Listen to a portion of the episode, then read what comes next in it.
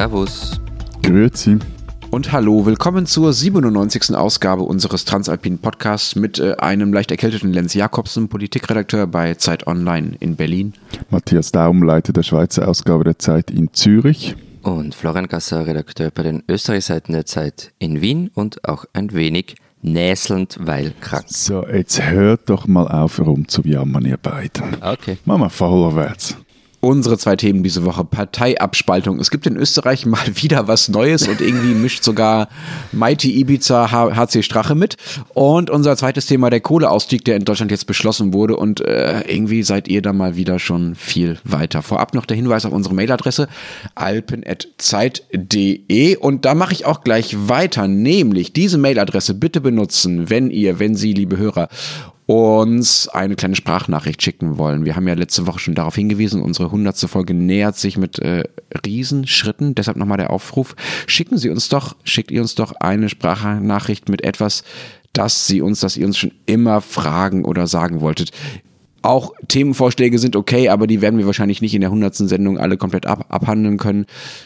Deshalb gerne äh, konkrete, kurze Fragen oder Anregungen oder Lob oder Beschimpfung oder was auch immer ihr oder sie loswerden wollen. Wir werden da möglichst viel davon in der hundertsten Sendung äh, spielen und äh, beantworten bzw. besprechen. Genau, und äh, schicken eben, wie gesagt, bitte an alpen.zeit.de und super wäre es, wenn die Sprachnachrichten maximal 20 Sekunden lang wären und Einsendeschluss ist der 12. Februar. Und ich habe gleich noch was. Ähm, wir sind ja im Rennen um den Deutschen Podcastpreis. Ähm, das wird per Hörervotum entschieden. Wir brauchen also Ihre Stimmen.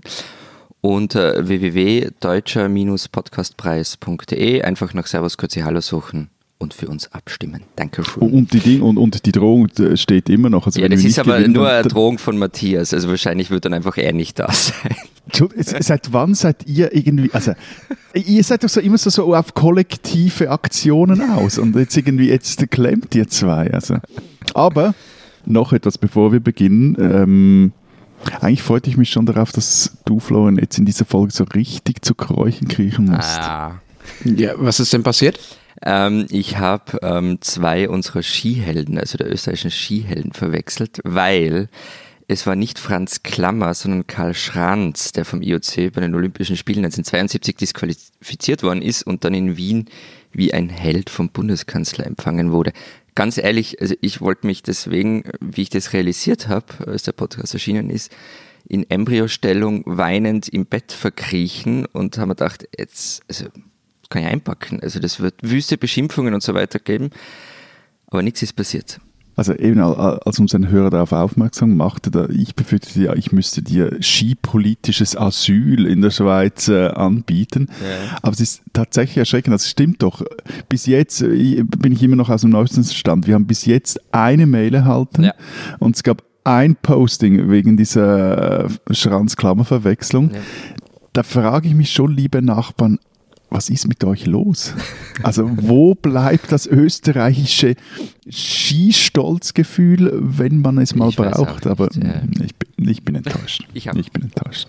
Lasst uns zu unserem ersten äh, Thema kommen. Florian, ihr habt äh, mal wieder was Neues. Das Ding heißt DAÖ und äh, ganz ehrlich, so ganz äh, habe ich nicht verstanden, was das sein soll. Eine Art, es ist eine Partei, ja? Also so viel weiß ich. Und es hat was mit der FPÖ zu tun. Ähm Wobei eigentlich klingt es, also, äh, Entschuldigung, wenn ich da noch kurz mal, ich meine, es klingt wie so eine Synth-Pop-Band aus dem Berlin der 80er. Ja. Deutsch-amerikanische äh, Öffentlichkeit oder sowas, ja. also, DAÖ ähm, steht für die Allianz für Österreich und wurde von drei Wiener FPÖ-Gemeinderäten gegründet, die vorher also so gut wie keiner kannte. Und Mitte Dezember war das schon. Und die drei lassen sich ganz gern die drei Musketiere nennen und sagten oh, damals. Oh, oh, oh, wie, wie originell. Ja, ja, Wahnsinn. ich hätte auch das magische Dreieck, finde ich auch schön. Wenn euch das noch was sagt. Nee, sagt euch nichts. Nee. VfB Stuttgart, 90er Jahre, Giovanni Elba, Krasimir Balakov und Freddy Bobic. Aha. So, jetzt habe ich wieder Fußball reingedrückt. Ha, Florian, jetzt darfst du weitermachen. Ja, aber auf eine perfide Art und Weise. Also, diese drei haben im Dezember eben gesagt, die Freiheitlichen seien so gemein mit Heinz-Christian Strache umgegangen, das gehe nicht und deshalb würden sie sich nun abspalten. Und äh, vergangenen Donnerstag war nun ein Neujahrstreffen dieser Truppe in Wien in den Sophiensälen. äh, mit einem einsamen Saxophonisten auf der Bühne, der ständig gespielt hat, ähm, und mit Heinz-Christian Strache als Gastredner. Und, und, du hast mir sogar eine Autogrammkarte von Strache gemobst, hast du mir erzählt. Was, Matthias, was zur Hölle willst du mit einer Autogrammkarte von Strache? Äh, rat mal, Lenz, was da drauf ist. Sag bitte.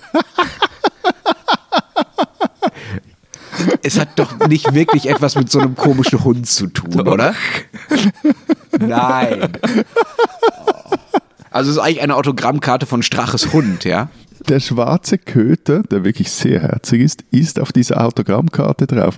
Was mich zur Frage brachte, ist unser Podcast schon so einflussreich, dass wir die Autogrammkarten von abtrünnigen FPÖ-Politikern in Österreich beeinflussen oder deren Gestaltung beeinflussen? Ich finde, ich finde, darauf können wir uns jetzt was einbilden. Eigentlich. Ja, ganz unbedingt. Ja, ganz wichtig. Größenwahn hat einen Namen.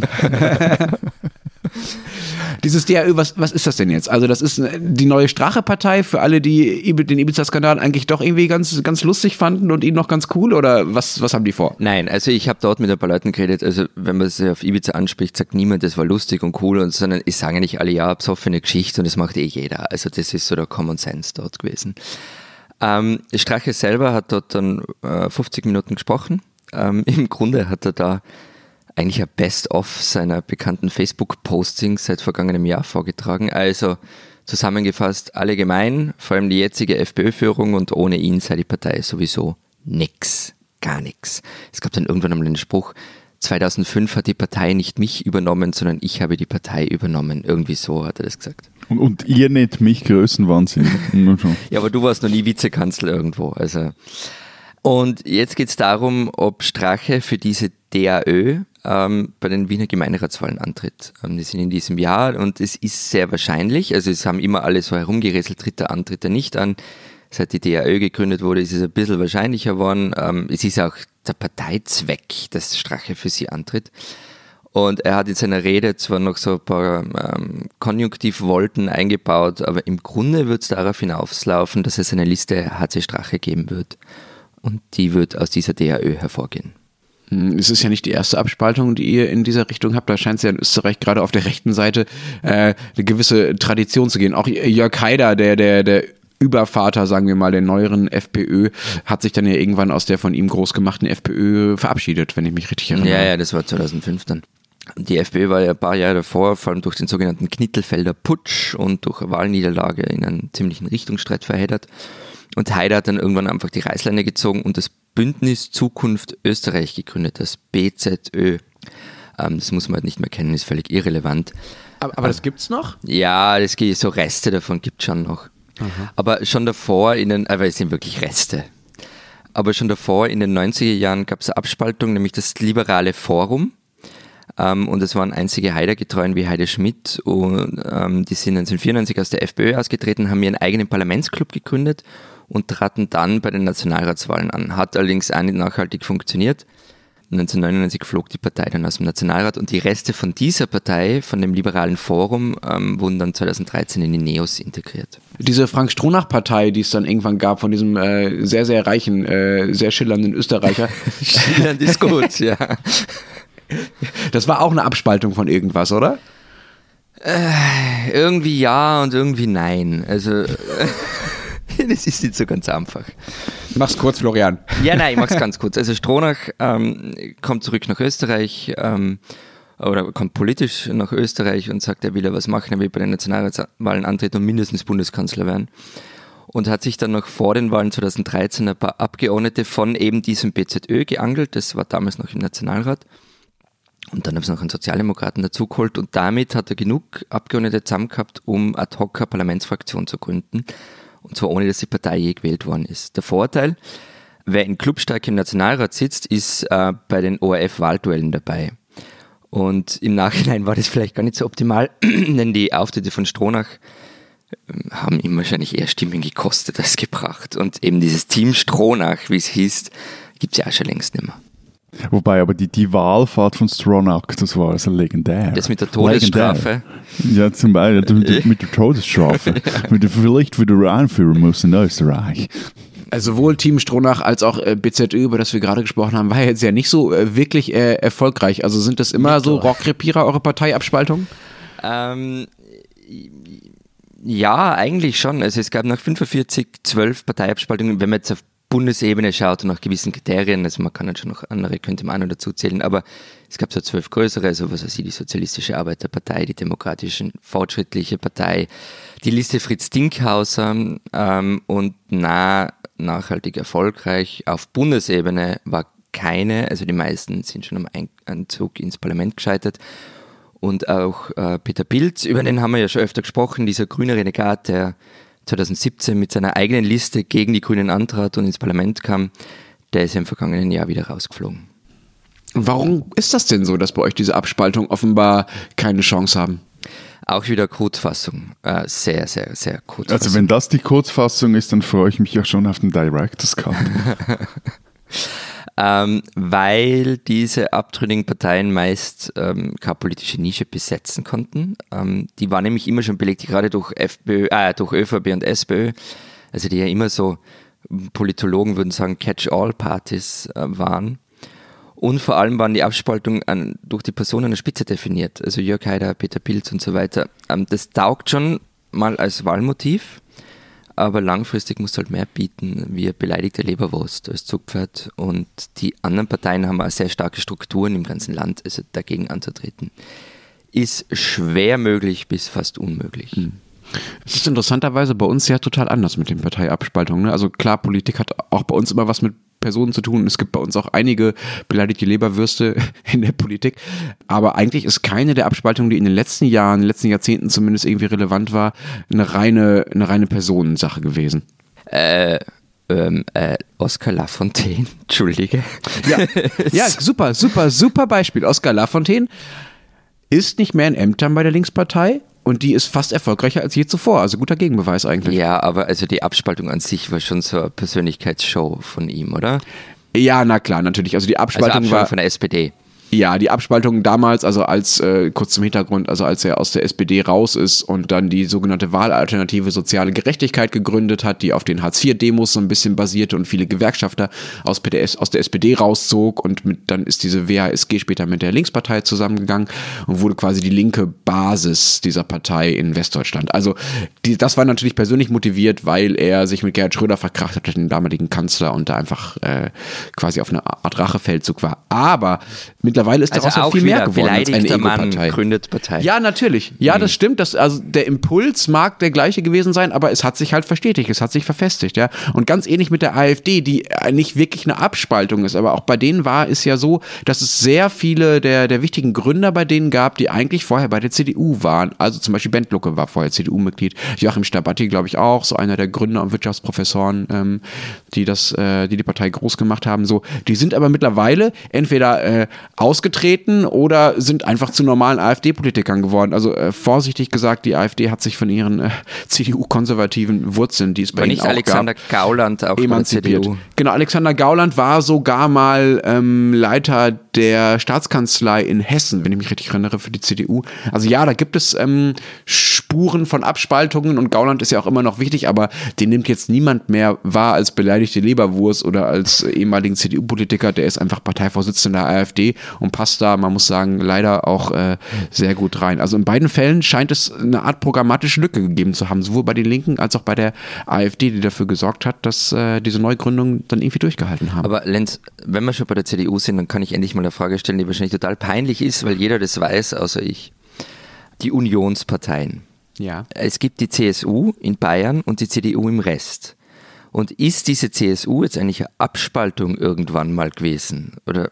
Äh, nein, nein, genau andersrum. Das hat was mit der Geschichte Deutschlands nach 45 zu tun. Wie ihr ja sicherlich wisst, wie auch sicherlich du weißt, lieber Historiker Florian, war Deutschland nach 45 ja besetzt und in verschiedenen Besatzungszonen aufgeteilt. Es gab das, ist, das ist ihm zu wenig lang her. Bei ihm beginnt so ja, das historische Auch im Denken Mittelalter ab. war Deutschland eher kleinstaatlich organisiert, wenn dir das hilft. Ja, das heißt, es gab eigentlich nach 45 nicht das eine gemeinsame vereinte Deutschland irgendwie. Ja, Es gab einfach diese verschiedenen Besatzungszonen, in denen in verschiedenen Regionen es dann verschiedene konservative Parteien gab, die dann nach und nach zusammengefunden haben. Als aber diese Parteien zusammengefunden haben, das war so 1948 ungefähr, haben sich die bayerischen Konservativen, also die CSU, gesagt, nö, da machen wir jetzt irgendwie nicht mit. Wir wollen nämlich nicht dominiert werden von den anderen. Zum Beispiel von einem gewissen Konrad Adenauer aus dem Rheinland, der ja dann auch kurz darauf Bundeskanzler wurde das hat eine gewisse Tradition. Das war vorher, also zu Weimarer Zeiten auch schon so. Da war die Bayerische Volkspartei, so hieß das damals,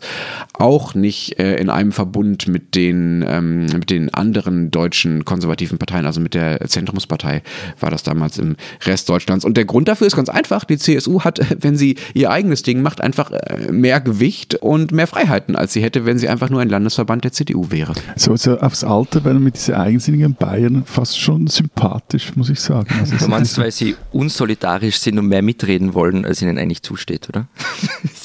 Ja, das kommt dir bestimmt bekannt vor, Matthias. Äh, wie ist das denn bei euch? Äh, ist, ist die Schweizer Parteienlandschaft auch äh, so abspaltungserfahren wie die österreichische? Die Schweizer Parteienlandschaft ist eigentlich ein Produkt von unzähligen Abspaltungen. Also äh, Achtung, jetzt geht es zurück, zweite Hälfte 19. Jahrhundert. Wir sind in den K Kulturkampfjahren. Also du musst jetzt sicher nicht rummaulen. äh, in den Kulturkampfjahren, also nach der Bundesstaatsgründung, und da spalteten sich die Freisinnigen in drei Richtungen auf. Also rechts die Liberalen, Mitte Radikalen und links die Demokraten. Und wenn man Mitte die Radikalen, das war auch schon eine lustige Kombination. Und wenn man, also wenn man sich das, wenn man da etwas nachliest, wie sich die damals aufs Dach gegeben haben, dann haben wir also jetzt eine noch immer unglaublich kultivierte politische Kultur. Gleichzeitig kommen dann so die, die Protosozialisten auf. 1888 wird dann die Sozialdemokratische Partei gegründet. 1991, da spaltet sich dann halt auch wieder, wie bei euch eigentlich gewesen sein. 91 spalten sich die Kommunisten mit einer eigenen Partei ab und auch bei den Freisinnigen geht die Abspalterei weiter. In den 20er Jahren sind es dann die Bauern, die sich in der Gewerbe- und Bürgerpartei, das ist die Vorläuferin der, der späteren SVP von der FDP lossagen. 1930er Jahren sind es dann vor allem am, es ist am rechtsextremen Rand, wo sich die Fronten, die sogenannten, abspalten und gleichzeitig, das ist äh, auch ein, ein interessantes, auch lustiges Beispiel, wird der Landesring der Unabhängigen gegründet, eine sozialliberale Partei und zwar wird die gegründet von Gottlieb Duttweiler, der wiederum Erfinder und Gründer der Migro ist. Also nur so apropos Egos, also das, äh, da sind wir ähnlich wie ihr gelagert. Mhm. gelagert. Ähm, der LDU, der ging dann 1999 unter. So. Und dann ist eigentlich erstmal zur Ruhe bis in die, die 1960er Jahre.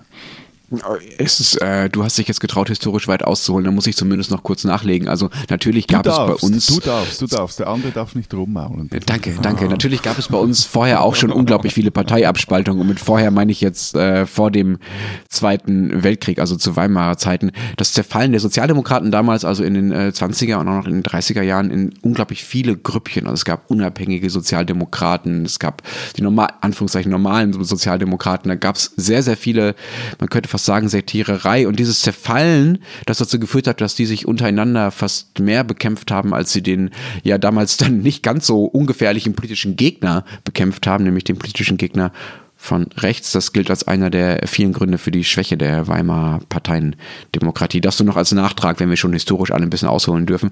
Äh, wie ging es denn dann weiter bei dir, Matthias? Ihr hattet, äh, du bist jetzt so äh, bei den Rechten schon in den 90ern gewesen, aber ihr hattet ja bei den anderen später auch noch eine, eine Welle an Abspaltungen, ne? Also eben in den 60er, 70er Jahren waren es vor allem linke Splittergruppierungen, die sich bildeten, Partei der Arbeit oder äh, die revolutionär-marxistische Liga. Das war vor allem so um 60er, später 60er, dann 70er waren es auch wiederum rechte radikale Parteien, also die Nationale Aktion oder die Republikaner, das war die Zeit der sogenannten Schwarzenbach-Initiativen, also so, äh, die die Einwanderung in die Schweiz äh, drosseln wollte, beziehungsweise die, die hier lebenden Ausländer rausschmeißen wollte. Später dann gab es dann, ich erspare euch jetzt die Details, mit ähm, äh, gewiss, also eben links noch so Abspaltung von Abspaltung, die Poch wurde gegründet, oder, und jetzt wird es wieder ähm, eher mainstreamiger und größer auch und interessanter für die Gegenwart, die Grünen. Und wobei auch hier, also du hast das ganz am Anfang ja gesagt, Florian, also so Abspaltung und Neugründung, das vermischt sich auch immer so, so, so etwas so. Ja, wobei ich habe das ja schon einmal eine Grünpolitikerin im Podcast gefragt, äh, aber jetzt auch dich, also ich meine, das klingt ja alles nach Volksfront von Judäa und Judäische Volksfront, oder? Plus, ja. und war eine von den Parteien ist die nachhaltig erfolgreich gewesen. Also die Grünen, ja klar, aber sonst? Also in jüngster Zeit erfolgreich waren sicher die Grünliberalen, auch das wieder eine Abspaltung äh, einer Partei, nämlich von den Grünen. Die konnte sich mit einigen Auf und Abs recht gut irgendwo so zwischen linker FDP und rechter SP positionieren. Was aber zum Beispiel nicht funktioniert hat in, in den äh, Nullerjahren war die Abspaltung eine Abspaltung von der SVP. Also dazu muss man wissen, in den 90er Jahren saugte die SVP eigentlich am rechten Rand alles auf, was es dort gab und es kam dann 2007 zum Knall, da wird die SVP-Regierungsrätin Evelyn Wittmer-Schlumpf in den Bundesrat gewählt und Christoph Blocher muss dort seinen Sitz räumen. Und das wiederum führte nach einem Hin und Her zur Gründung der bürgerlich-demokratischen Partei BDP. Und da dachten manche, so, jetzt ist dann fertig mit der Blocher-Partei, wurde auch viel über Österreich diskutiert, eben FPÖ, BZÖ-Spaltung etc. Ähm, das war dann aber von, sagen wir mal, allen links der SVP Wishful Thinking. Die wird dadurch zwar etwas geschwächt, aber sie machen nicht den Heider. Also 2011 schneidet sie bei den Wahlen mäßig ab, da werden vor allem die Mitteparteien gestärkt, aber bei den Wahlen 2015 macht sie das beste Resultat ever. Und BDP, die zerbelt und zerbelt und zerbelt. Florian, sag doch mal zum Schluss noch, was wird denn jetzt mit Strache und dieser, äh, wie heißt es, DAÖ? Kandidiert Strache da und dann äh, rollt er alles auf und wird wieder Bundeskanzler, äh, Vizekanzler? Naja, es sind Wiener Gemeinderatswahlen, da kann man nicht so einfach Vizekanzler werden, wenn man nur in der Stadt antritt. ähm, also ich habe keine Ahnung, was passiert. Also österreichische Politik vorherzusagen war immer schon ein bisschen schwierig und äh, ganz ehrlich, seit vergangenem Jahr vergiss es. Ähm, also reinkommen wird er in Gemeinderat schon, aber sonst, eines weiß ich aber ganz sicher, es wird richtig unterhaltsam. Also nur so ein Beispiel für das Vorgeplänkel. Am Sonntag waren im Burgenland Landtagswahlen und ähm, die FPÖ hat ordentlich eine Klatsche bekommen und Strache hat daraufhin getwittert, dass die FPÖ unter Norbert Hofer und Co. verliert, was er einst gewinnen konnte. Und was passiert daraufhin? Norbert Hofer himself antwortet auf Twitter Strache mit einem Ibiza-Foto und dem Kommentar Besten Dank. Also, was immer kommt, es wird absurd lustig. Diesen Schweizer sollten Sie kennen. Oliver Maumann, besser bekannt als Gus, war einer der talentiertesten Songwriter der Schweiz. Bekannt wurde der in Konstanz geboren, hierzulande und in den einschlägigen Kreisen in Deutschland mit seiner Band Die Aeronauten. Zum Beispiel mit diesem Lied. Meine Freunde sagen mir, ich solle mit ihnen gehen. Sie schlagen die Faschisten und ficken das System. Sie schreiben überall Sachen an die Wand. Sie hören Musik aus dem Baskenland. Doch ich möchte lieber eine Freundin bei Gus, der in Schaffhausen ein Tonstudio hatte oder betrieb. Da nahmen auch Bands wie Stahlberger oder Baby Jail ihre Alben auf. Er produzierte auch mehrere eigene Platten und stand immer mal wieder auf der Bühne oder er war auch im Fernsehen zu sehen. Zum Beispiel als Müllinspektor in der grandios absurden SRF-Miniserie Güssel, in der er dem Rucola ein kleines Denkmal setzte. Rucola, Rucola, Rucola, das ist doch Völliger Wahnsinn. In jedem Güsselsack, den du aufmachst, hat Rucola drin. Hast du auch du immer mit dem Rucola? Also bei mir hat es keinen Rucola drin gehabt. Hat es bei dir Rucola drin gehabt? Nein, aber letzte Woche hatte ich Nüsse-Salat drin gehabt. Ja, aber wo kommt denn eigentlich plötzlich der rote Rucola her? Ich meine, es hat mal eine Zeit gegeben, da hat kein Schwanz gewusst, wer da überhaupt ist. Und plötzlich, von einem Tag auf den anderen, zack, stehst du auf, überall, wo du hinschaust, hockt der Rucola. Wie bei einem Militärputsch. Rucola hat es im im alten Rom gegeben. Ja, du siehst ja, was aus dem alten Rom geworden ist vor lauter Rucola. Ist auf jeden Fall gesünder als ewig deine Energy Drinks da, Oli. Und umweltfreundlicher ist es auch. Nun ist Gus, der schon lange ein kaputtes Herz hatte, gestorben, weil, und damit schlagen wir den Bogen zur Sendung von vergangenen Wochen, es fand sich für ihn kein passendes Spenderherz. Oliver Maumann, besser bekannt als Gus, ein Schweizer, den man kennen sollte.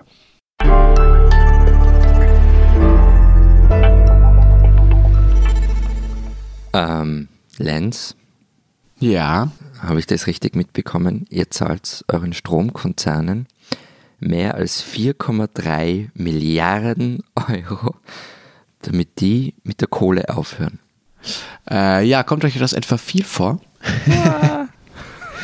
Ja, lasst, lasst euch gesagt sein, das ist nicht alles. Also die Kosten insgesamt werden noch viel höher. Also diese, die Zahlung, die ihr da genannt habt, ist Teil eines äh, Kohlekompromisses, der in, an diesem Mittwoch diese Woche ja auch im Bundestag zur Abstimmung steht. Äh, das Ziel ist bis äh, ja 2038 ist es mittlerweile komplett aus äh, der Kohle auszusteigen und dafür müssen halt Kraftwerke lahmgelegt werden und die Konzerne kriegen dafür Geld. Ordentliche Summen im Westen und ordentliche Summen im Osten. Also die meisten der Kohlekraftwerke liegen in NRW und äh, in Ostdeutschland, also in Sachsen zum Beispiel und in Brandenburg. Aber ähm, ich meine, 4,3 Milliarden Euro. Ist das nicht ein bisschen viel? Äh, nee, das ist eigentlich nicht so viel. Also erstmal müsst ihr ja bei unseren, wenn ihr unsere Länder vergleicht, einfach alles mal durch 10 teilen. Ja, das ist ja die Größenordnung, mit der wir hier hantieren. Das heißt, äh, bei euch wäre es nur eine halbe Milliarde, vielleicht nicht mehr ganz so viel. Ähm, und ich finde es schon angemessen, dass sie dafür eine Entschädigung kriegen. Denn was diese Konzerne machen, ist ja bisher nicht illegal gewesen oder so. Und wenn ihnen das jetzt ja de facto verboten wird, also wenn sie per Gesetz zum Ausstieg gezwungen werden und dazu gezwungen werden, quasi ihr Geschäft in dem Bereich ruhen zu lassen, dann finde ich es schon angemessen, sie zu entschädigen. Allein schon schon, weil sonst Unternehmen in Deutschland sich einfach nicht mehr darauf äh, verlassen können, dass äh, ihr Geschäft äh, nicht einfach vom Staat irgendwann dicht gemacht wird. Und was die Höhe angeht, es klingt viel, aber ich habe es ja gerade schon gesagt, das ist bei Weitem noch nicht alles, was der Staat für diesen äh, Kohleausstieg ausgibt. Also die betroffenen Regionen in Ostdeutschland und im, vor allen Dingen im tiefen Westen des Landes kriegen bis 2038, bis der Ausstieg dann, wie gesagt, abgeschlossen sein soll, insgesamt 40 Milliarden Euro. Also das ist nochmal ungefähr Ja, ja das aber das sind die. Regionen selber, also wo dann, wo dann irgendwie plötzlich 5000 Leute arbeitslos werden in einem Dorf und solche Sachen, oder? Ja, es ist ein sehr großes Dorf, aber ja. Eine Region. So ungefähr, so ungefähr ist das, ja genau. Also die Idee hinter diesem riesigen Förderungsprogramm, 40 Milliarden Euro, ist, dass man versucht, den Strukturwandel quasi ähm, schon präemptiv anzugehen. Also schon dafür zu sorgen, dass der Strukturwandel funktioniert, bevor die Leute alle arbeitslos werden. Deshalb gehen die Kohlekraftwerke auch nicht alle sofort vom Netz, sondern das dauert noch ein bisschen, damit man parallel Zeit hat, schon ein bisschen was an anderen Strukturen aufzubauen, damit das besser läuft als zum Beispiel damals, als in Ruhrgebiet die meisten Kohlekraftwerke und auch die ganze stahlverarbeitende Industrie Aber äh, dass vom ihr- Netz gegangen ist. dass ihr beide Kohlekumpels jetzt so fast schon flüstert, wenn wir jetzt über das Thema Kohleausstieg Nein, ich flüstere nicht, ich bin sprechen, einfach ist- so, so, äh, so äh, 4,3 Milliarden Euro. Es ist, es ist, so es ist etwas einfach. verräterisch. Irgendwie scheint euch das, da scheint es da euch nicht so wohl zu sein, weil es ich nämlich überhaupt nicht verstehe ist. Also, ihr, ihr habt jetzt entschieden, ihr, ihr Äh, schaut. du red mit Lenz, wenn ihr von ihr sprecht, gell? Okay. Also, ihr Hallo. Deutschen, hallo, habt entschieden, dass ihr jetzt diese Dinge abschaltet. Okay. Aber warum schaltet ihr dann gleichzeitig ein neues Kohlekraftwerk an?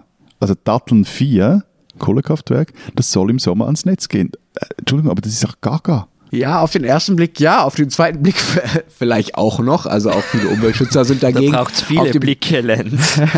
Auf dem dritten Blick gibt es ein paar Gründe, die doch dafür sprechen. Und der wichtigste ist, dass in diesem Zeitraum quasi als Ausgleich dann ein anderes, dreckigeres Kohlekraftwerk abgeschaltet wird. Stellt euch mal vor, ihr habt ein fertiges, relativ sauberes, modernes Kohlekraftwerk da stehen, das also weniger Dreck ausstößt und reißt das dann ab und lasst dafür aber ein altes dran, ja, das wäre ja völlig irre. Also es macht viel mehr Sinn, das neue dran zu nehmen, was sauberer ist und das alte, was viel dreckiger ist, dafür abzuschalten. Also das ist die, die Logik dahinter. Mm, Es ist- ist aber, ist aber etwas die Logik, wie wenn ich jetzt sagen würde, ich trinke jetzt vor dem Mittag nur noch Weißwein und nicht mehr Schnaps.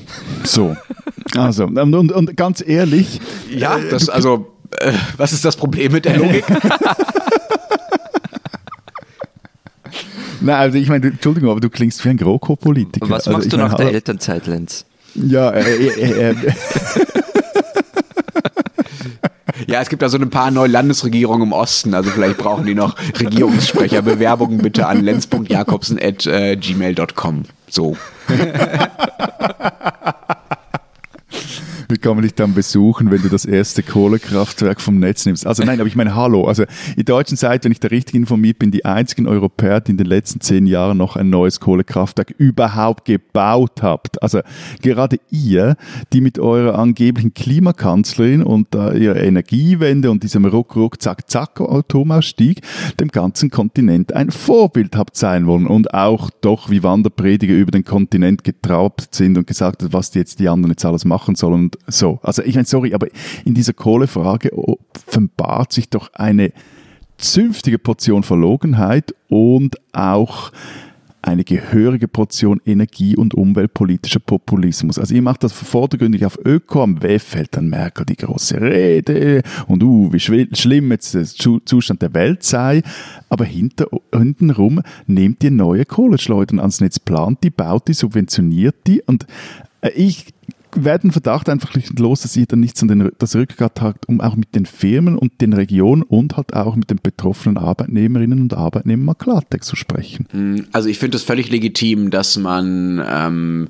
sich überlegt, was mit äh, den Leuten passiert, die ihre Arbeitsplätze verlieren. Das finde ich gehört zu Struktur und zur Wirtschaftspolitik zu einer vernünftigen dazu, auch auf, auch auf Bundesebene. So, das gesagt, würde ich sagen, ja, du hast recht, es gibt da eine gewisse Vorsicht mit dieser Branche, die es in anderen Branchen nicht gäbe. Es ist auch nicht so, dass in der Kohleindustrie so unglaublich viele Menschen wo, äh, arbeiten würden, dass man ähm, dass da plötzlich wirklich, sagen wir mal, ganze Regionen wegbrechen. Also da sind andere, andere Branchen viel, viel wichtiger in Deutschland. Aber ähm, dass ich hier angepöbelt werde, nur weil ich versuche, die Standpunkte wiederzugeben, die zum Beispiel die Bundesregierung habt. Ähm, äh, lass ich jetzt einfach mal so über mich ergehen. Aber äh, es stimmt natürlich, es gibt unglaublich viele Streitereien über Details dieses Ausstiegs und Nämlich? übrigens auch ganz massive Kritik von den Leuten, die das Ding ausgehandelt haben. Also die absolute Kurzversion, weil wir schon sehr, sehr lange sind und ich auch noch wissen will, was in euren Ländern eigentlich so mit der Kohle passiert. Es gab eine Kohlekommission, die hat ein halbes Jahr sich sehr genau überlegt, was sie machen will mit diesem Kohleausstieg. Da saßen Arbeitgebervertreter drin, Arbeitnehmervertreter, also äh, Gewerkschafter zum Beispiel, es saßen Umweltschützer da drin, es saßen Politiker da drin, ehemalige Ministerpräsidenten. So, die haben ganz hart gerungen, ein halbes Jahr lang, haben sich sehr genau überlegt, auf was sie sich einigen, bis aufs Detail. Da waren alle Interessen schon vertreten, haben das der Bundesregierung gegeben, also in diesem Fall dem Wirtschaftsminister Peter Altmaier vor allen Dingen. Und der hat jetzt einfach mal das Ding nochmal aufgeschnürt und geändert und hat zum Beispiel gesagt, das ist jetzt der Hauptvorwurf, vor allen Dingen der Umweltschützer, wir nehmen diese Kraftwerke nicht in den nächsten Jahren schon vom Netz, sondern nehmen die allermeisten davon erst ab Ende der 20er Jahre vom Netz. Ja? Das heißt, die laufen jetzt einfach erstmal noch länger. Das ist begründet mit dem Strukturwandel, habe ich ja gerade schon gesagt, damit man mehr Zeit hat, da Alternativen zu schaffen für die Leute, die arbeitslos werden. Aber das heißt einfach, die stoßen länger Dreck aus. Und deshalb sagen die Naturschützer und die Umweltschützer jetzt, hey, wir haben da hart verhandelt, haben, haben uns auf einen Kompromiss eingelassen und jetzt verrätst du den einfach, lieber Peter Altmaier. Na, Überraschung, dass sie das sagen. Also. Ja gut, aber die fühlen sich auch, also die fühlen sich auch, excuse my French, also die fühlen sich zu Recht verarscht. Ja, also, und ich meine, jetzt sage ja. ich mal etwas, das sich mir ganz, ganz viele Feinde bescheren wird, aber in dieser Frage täte euch ab und zu etwas mehr Maggie Thatcher auch ganz What? gut. Also die oh, wow, wow, wow, wow.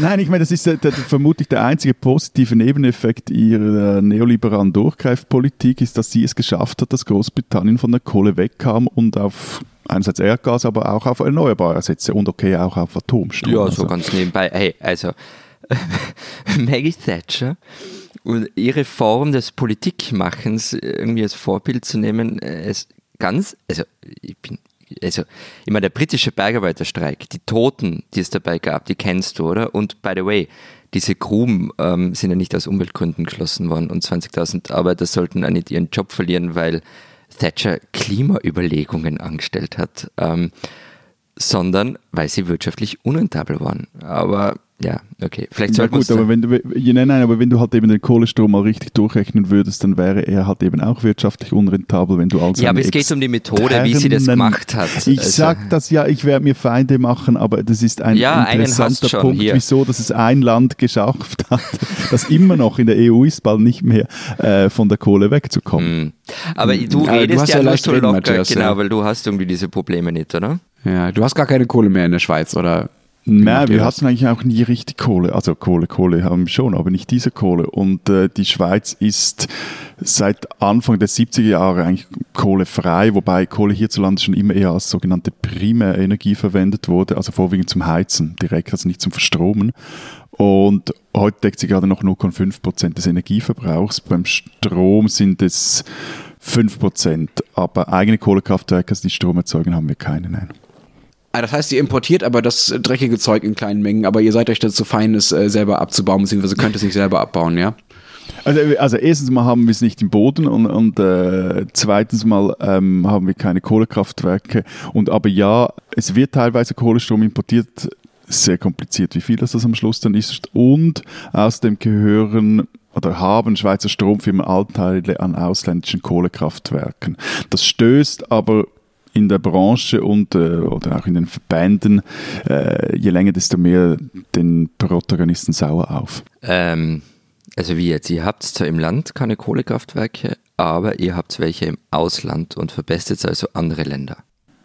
Gut, im Endeffekt verpesten wir uns damit auch selber. Stimmt, aber ihr haltet eure Energiebilanz sauber und könnt, so wie du vorhin rumtönen, seit den 70er Jahren kohlefrei. Das ist schon ein bisschen verlogen. Ähm, Matthias, warum macht ihr das denn? Also warum kauft ihr euch die Kohle aus dem Ausland? Weil halt so, so ein, ein, Stromsystem immer ein Mix auch aus verschiedenen äh, Stromarten ist. Also hat einen sehr hohen Anteil an äh, äh, aus Wasser produziertem Strom und ein das ist halt aber auch immer, das schwankt halt auch etwas und äh, nicht ganz so sehr wie die anderen Erneuerbaren. Und dann haben wir noch großen Anteil an Atomstrom, da wird aber jetzt weniger, weil die AKWs auch hierzulande ab, äh, nach und nach abgeschaltet werden. Aber da geht's, also der, der Import geht vor allem darum, auch um, um das irgendwie die Spitzen zu brechen. So, und das andere ist, weil sich diese verschiedenen ähm, Kraftwerksbetreiber oder Energiefirmen äh, halt auch ihr, wie sagt man jeweils so schön, ihr Portfolio diversifizieren wollen. Also interessant ist zum Beispiel, dass die BKW, das sind die bernischen Kraftwerke, die sind extrem stolz darauf, dass sie jetzt als erste ein Atomkraftwerk in der Schweiz abgeschaltet haben, nämlich Mühleberg. Und ausgerechnet die und äh, haben Anteile an einem Kohlenkraftwerk, nämlich in Wilhelmshaven, also in Deutschland. Und dann gibt's noch äh, eine Tessiner Elektrizitätsgesellschaft, die hält Anteile an einem Kohlekraftwerk in Lünen, das ist bei Aachen. Und eine andere Schweizer Stromfirma, die Alpig, die hat im vergangenen Jahr ihre tschechischen Kohlekraftwerke verkauft. Und was ich fast der spannendste Punkt finde, also es gab einen Strom, es gibt eine Stromfirma im Besitz des Kantons Graubünden, die heißt Repower, und die wurde von den Stimmbürgern in zwei Volksabstimmungen dazu gezwungen, ihre Beteiligungen an einem Kohlekraftwerk in Süditalien abzugeben. Hm, hm. Äh, ganz kurz, also wenn mich nicht alles täuscht, liegt Lünen nicht bei Aachen, sondern bei Dortmund, was ich zufällig weiß, weil ich aus äh, Dortmund komme. Ähm, so, äh, ich finde bei diesen Strom-Import-Export-Geschichten mit den Spitzen und so, das ist unfassbar kompliziert. Also ich glaube, keines unserer Länder kann sich auf die Fahnen schreiben, dass sie da wirklich komplett ohne äh, ähm, die fossilen Energieträger auskommen, weil einfach dieser, das, das hat ja was mit Marktpreisen zu tun. Also zum Beispiel importieren äh, wir in Deutschland relativ viel Schweizer äh, äh, Wasserstrom, von dem du ja auch schon gesprochen hast, zu den Zeiten, zu denen der einfach total billig ist, weil wegen der äh, wegen der Gezeiten und so weiter, ähm, nicht wegen der Gezeiten, das ist Quatsch, wegen der Jahreszeiten Jahreszeiten. Ja, wir sprachen ja schon mal über die Schweizer Lünen Seeflotte. liegt bei Aachen und die, und die Gezeiten in den Spielen in den Alpen. oh Gott, wir werden so viele Korrekturmails kriegen. Aber ähm, also das ist, glaube ich, unglaublich kompliziert, diese Import- und Exportgeschichten. Äh, das kann man, glaube ich, gar nicht komplett sauber rechnen.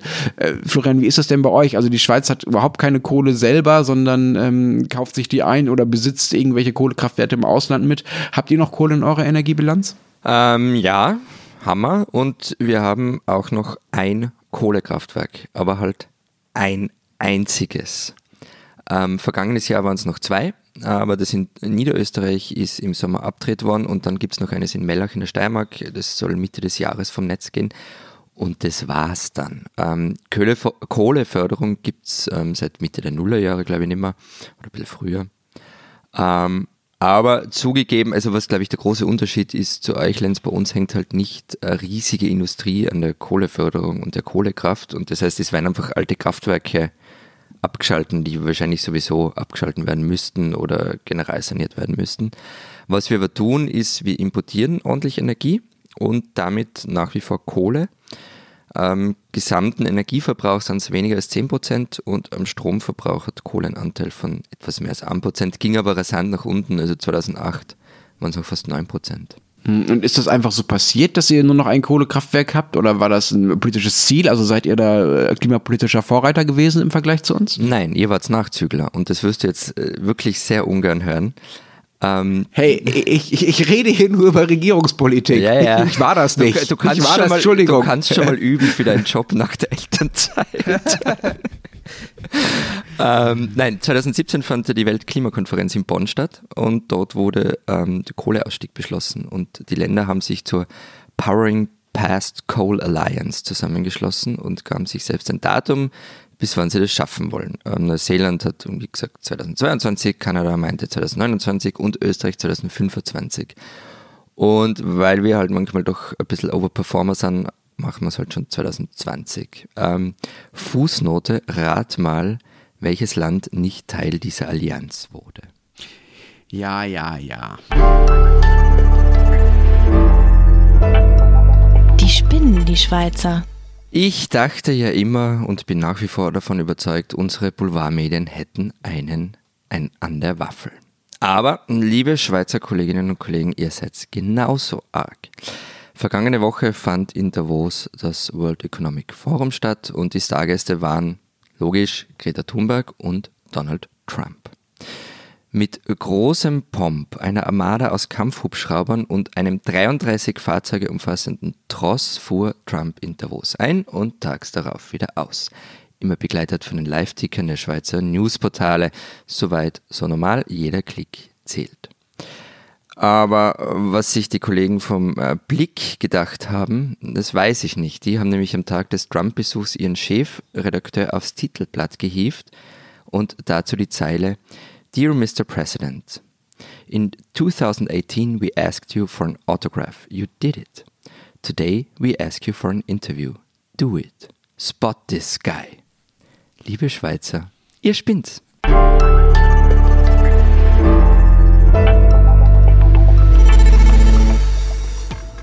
Das war's diese Woche bei der 97. Ausgabe unseres Transalpinen Podcasts. Wenn Sie wissen wollen, was in der Schweiz und in Österreich sonst noch so los ist, lesen Sie die gedruckte oder digitale Ausgabe der Zeit Schweiz und der Zeit Österreich, wo ihr was vorbereitet habt, Matthias Florian? Wir haben ein Porträt der neuen Präsidentin des außenpolitischen Thinktanks Voraus drin von Anna Stünzi. Also Anna Stünzi heißt und geschrieben hat das meine Kollegin Sarah Jäcki. Und bei uns schreibt der Erziehungswissenschaftler Karl-Heinz Gruber über das äh, neue Buch von Susanne Wiesinger über das Bildungsministerium, wegen dem sie ihren Job dort als Ombudsfrau verloren hat. Und wenn Sie wissen wollen, was in Deutschland so los ist, lesen Sie den Rest der gedruckten deutschen Zeit oder natürlich Zeit Online. Bis dahin, bis nächste Woche nämlich, sagen wir Vielen Dank. Adieu. und tschüss.